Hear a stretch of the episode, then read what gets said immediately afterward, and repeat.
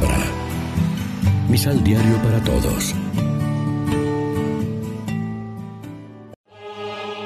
Proclamación del Santo Evangelio de nuestro Señor Jesucristo, según San Lucas.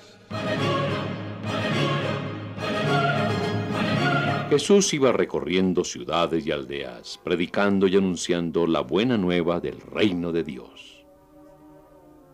Lo acompañaban los doce y también algunas mujeres a las que había sanado de espíritus malos o de enfermedades.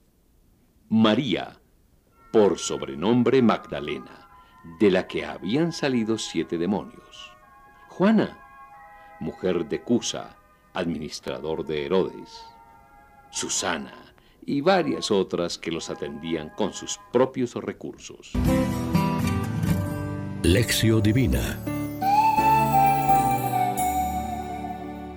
Amigos, ¿qué tal? Hoy es viernes 22 de septiembre y a esta hora, como siempre, nos alimentamos con el pan de la palabra. Es un cuadro muy vivo el que Pablo presenta de una comunidad. Se ve que son viejas esas situaciones en la iglesia. También nosotros debemos dejarnos interpelar por las advertencias del apóstol respecto a la sana doctrina y al peligro de la codicia del dinero. Las desviaciones en la doctrina se producen cuando no nos tenemos o cuando no nos atenemos mejor a las sanas palabras de nuestro Señor Jesucristo y a la doctrina que armoniza con la piedad.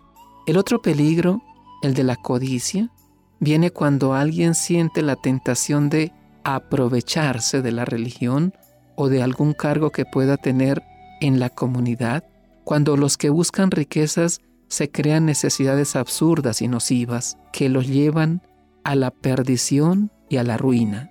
Claro está, por esta apetencia insaciable, se enredan en mil tentaciones, ¿Cuántas veces habla Pablo del peligro de la avaricia?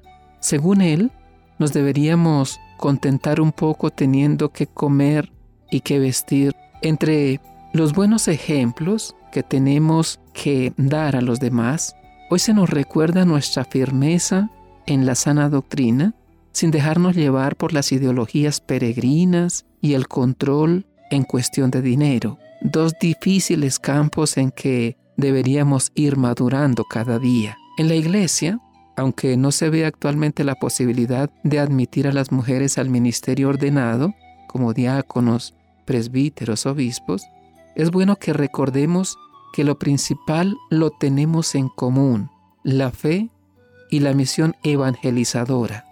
Jesús dijo, ¿quién es mi madre y mis hermanos?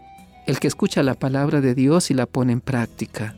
Y en eso las mujeres han sido ya desde el principio, recordamos la Virgen María, hágase en mí según tu palabra, las que más ejemplo nos han dado a toda la comunidad. No serán obispos ni párrocos, como tampoco las que acompañaban a Jesús fueron elegidas y enviadas como apóstoles, pero las mujeres cristianas, religiosas o laicas siguen realizando una misión hermosísima y meritoria en la vida de la comunidad. Reflexionemos. ¿Hemos visto algún cambio notorio en la participación de las mujeres en la vida pastoral de nuestras parroquias? Oremos juntos.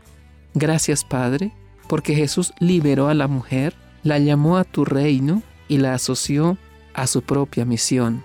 Él rompió todos los prejuicios sociales y religiosos, restituyendo a la mujer su puesto y su dignidad. Concede, Señor, a tu iglesia la apertura de Cristo para continuar hoy día la promoción integral de la mujer. Amén. María, Reina de los Apóstoles, ruega por nosotros.